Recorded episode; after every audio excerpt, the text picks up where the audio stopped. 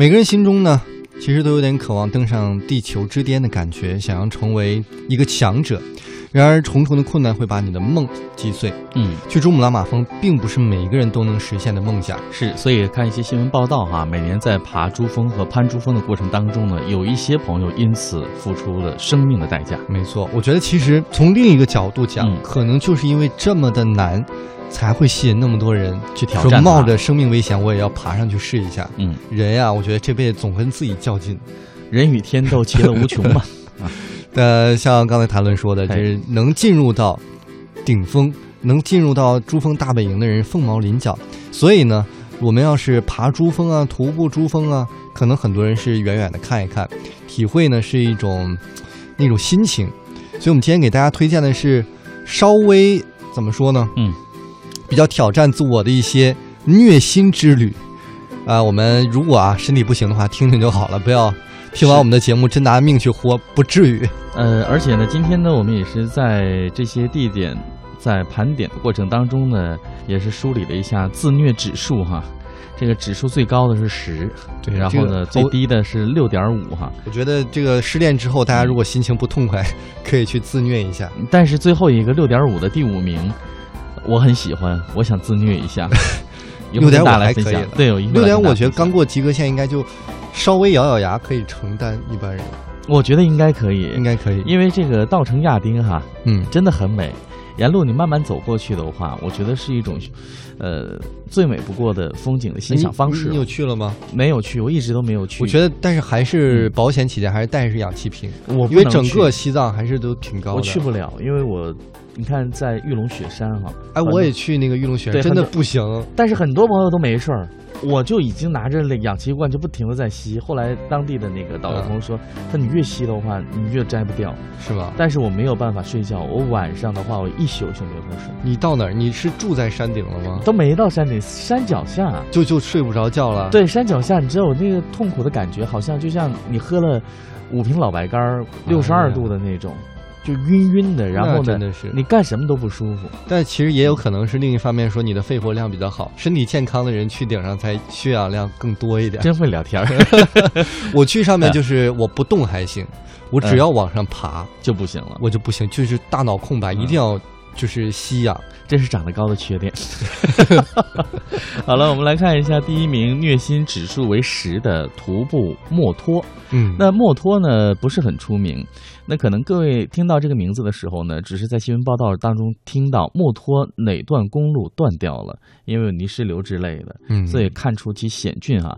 因为它是全国唯一没有通公路的县，那自然而然的就成为了旅游者徒步的圣地。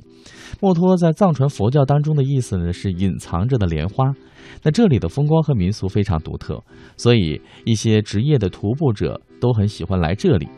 徒步墨脱一定要办好边防证，从林芝的派乡出发，途经像拉格、阿尼桥、巴登泽、墨脱、达木，最后到达八十 K。那这条线呢，几乎贯穿了整个墨脱。从走进墨脱到走出墨脱，您需要九天的时间哦。嗯，一路经历高原反应、恶劣天气、艰难环境，可以说是重重考验，对体力、毅力都是一些挑战。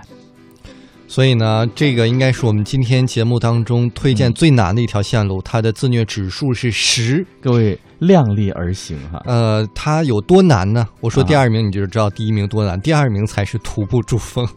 啊，因为我觉得可能我觉得是珠峰应该就是真难上加难，只能是在这个书上看一看就好了呀。我觉得可能是这个我们说的徒步珠峰跟那个爬陡坡不一样，可能有一个稍微缓一点的坡。啊，而且我个人理解，珠峰为什么是第二名，稍微简单一点，因为人爬的会稍微多一点，它的配套设施啊、安全设施啊，可能就会完善一点点。啊，反正我有恐高症了，对于这个高的东西我都不行。对，我现在看你都很晕，你知道吗？所以这，所以我们办公室所有人都想把我这腿打断。没有，是谁？我去举报他。我们看珠峰，那么啊徒步珠峰呢，一般是选择这个定日进，然后从嗯，老定日出，那么行程呢需要两天时间。那么徒步珠峰呢，啊，像我说的，只是远远的看一看，体会一下；不是说真的是穿上那种专业的登山登山鞋，就是顶上有铁钩的那一种，嗯，稍微的要应该是有那种修好的路，稍微缓一点点。嗯哼，但是这个不行，也要全副武装。都有多少朋友为了这个在 WeChat 上发朋友圈用，所以那个装备还是不能够缺的。对，为凹造型嘛。特别是像我这种比较瘦小的，还是要穿点 比较厚重的衣服压压秤。这个自虐指数是九啊。呃，好，那我们在徒步长江三峡哈，这排了第三名，自虐的指数为八。那徒步长江三峡呢，在今年显得非常有意义，嗯因为呢，这是我们今年可以在这儿看到最后一眼的老三峡了。嗯三峡的风光用简单的语言没有办法形容。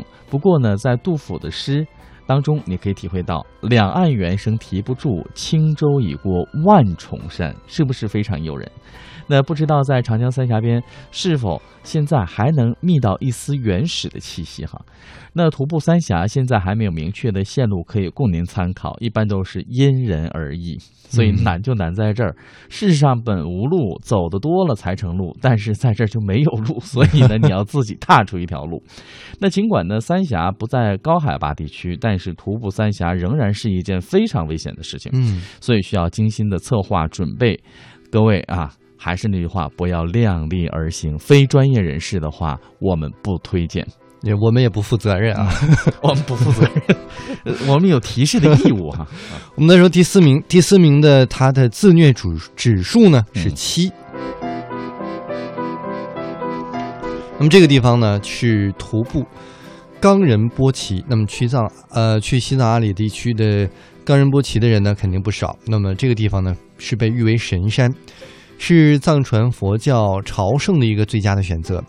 由于马年呢到这里朝圣可以使你的功德积累为平时的十三倍，所以呢，很多人在马年的时候会选择转山。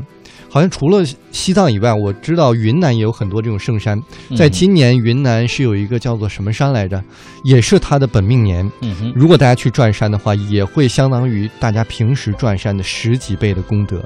哦，所以大家要去这些地方的话，最好在百度上先搜一搜今年是哪一座山的本命年，嗯，这样事半功倍。如果各位不能够去转山的话呢，也可以在家修修自己的德和行哈，在屋里自己转转。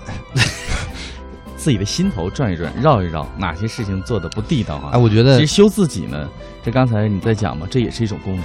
谈论这一点，应和了一些人的就是观点，就是很多人，呃，去西藏啊，去云南啊，就会发微信啊、朋友圈啊，嗯说：“哎呦，我在某某某地看到了什么景色，忽然就找到了我自己。嗯哼”然后有的人就说：“这有什么的？我在我家阳台都能找到我自己。”其实你有心在，在哪都一样。是，那刚才呢说到的这个冈仁波齐自虐指数为七，那第五个呢是我很期待的徒步稻城亚丁，嗯听起来真的是这样的美。你说到自虐指数六点五，我真的觉得没什么。我们一起来了解一下。嗯，那稻城呢曾经是被人称为最后的香格里拉，伴随着中甸被命名为香格里拉县之后，关于香格里拉的争论呢就告一段落。不过不可忽视的是，稻城的确是一个具有美丽风光的地方。它的美呢，往往可以用惊艳这样的词来形容，尤其是稻城的亚丁，这里的景物不添一丝的凡尘，在青藏高原的东边静静地度过岁月，从穿越县，然后到稻城的县城出发，你会途经色拉，最后到达亚丁，这个时间需要三天左右。你看文字当中一点都没有险峻奇这样的一些字眼出现，但是所以我觉得会比较平淡一些，但是西藏美一点。它就是有一定挑战性的，我觉得。这个高反就已经把我把我给 fire 掉了 哈。所以大家还是嗯量力而行。但是啊，我觉得这倒是一个好的起点。嗯如果大家想要徒步的话，不如把做这个稻城亚丁作为一个你试水的地方，嘿，感受一下。如果可以的话，渐入佳境呢，就可以一级一级来嘛。，对冈仁波齐嘛，对不对？突然觉得有一种好想去户外的感觉。